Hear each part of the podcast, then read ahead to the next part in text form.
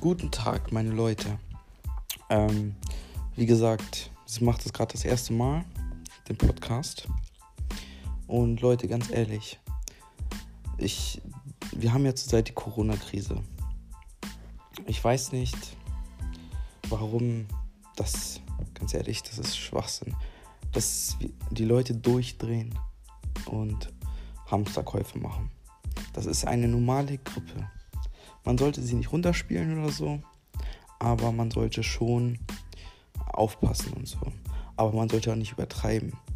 Die Regierung macht uns nur Angst damit. So, das ist alles zu übertrieben, was sie machen. Ganz ehrlich, wie gesagt, man sollte ja schon vorsichtig sein, sich ähm, die Hände waschen und so alles. Aber ganz ehrlich, was ist das für ein Scheiß?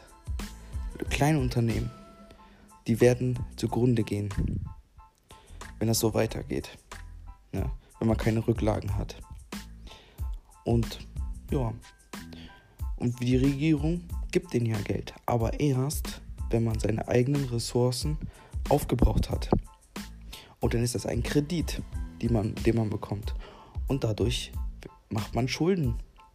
Und ja, das ist ganz ehrlich, es sind, hat vorher nie jemand interessiert, wer an einer normalen Grippe gestorben ist oder so oder an anderen Dings. Und jetzt, jetzt haben wir so eine Krise. Wegen so einem scheiß Grippevirus. Ganz ehrlich, das ist. Ich arbeite im, ähm, als Verkäufer. Ne? Aber das ist. Wie ich da manche Leute sehe, wie die darauf reagieren. Ne? Diese Einkaufswagen nehmen und ja, alle mit Handschuhen da reingehen. Klar, ist verständlich, die wollen sich schützen.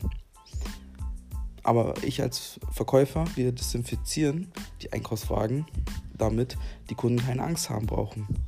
Und damit wir halt geöffnet bleiben dürfen. Ja? Wir sind ein Unternehmen, was halt alles hat. Und ja, es ist halt so, dass die anderen Läden, schließen müssen. Aber ganz ehrlich, ich wünsche, ihr habt alle viel, viel, viel Geduld. Das wird noch länger dauern, bis das alles vorbei ist. Aus guter Quelle weiß ich das, dass das sehr lange noch dauern wird mit der Krise.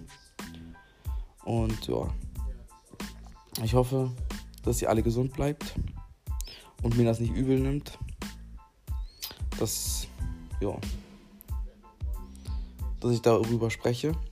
Ich werde öfters darüber sprechen jetzt, weil das wirklich ein ernstes Thema ist und die Regierung auch vieles dadurch kaputt macht. Eigentlich kann man sagen, Europa, neues DDR, wenn das so weitergeht. Und ja,